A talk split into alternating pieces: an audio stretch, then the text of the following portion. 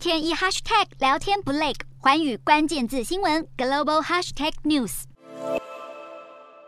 把香港特别行政区管制权牢牢掌握在爱国者手中，这是保证香港长治久安的必然要求。香港在七月一号庆祝回归二十五周年，举办盛大典礼。中国国家主席习近平发表谈话，内容围绕在“一国两制”的解读，强调北京中央对香港拥有最高管制权。习近平也表示，香港不能乱，也乱不起，还声称港人真正的民主时代来临。受他青睐的新任特首李家超带领第六届政府官员在典礼上宣誓就职。李家超相对简短的致辞内容，一面捧住了北京当局，一面喊话香港人民，表示要团结一致，迎接新篇章。李家超在典礼稍早参加升旗仪式，仪仗护旗队伍全都采用中式步操进场。今年升旗仪式依然没有公众管理区，警方在金紫荆广场一带实施交通管制，封锁了多条马路。而习近平在三十号抵达香港，已经先进行了一连串行程。他先是会晤特首林郑月娥，随后前往科学园视察香港的创新科技发展。对于陪同在一旁的林郑月娥，他给予高度肯定，认为对方为了维护国家主权做了大量艰苦工作。习近平出席礼宾晚宴，在合照时，左手边站着李家超，右手边则是林郑月娥，象征香港特首交棒，由北京中央引领的紧致时代就此揭开序幕。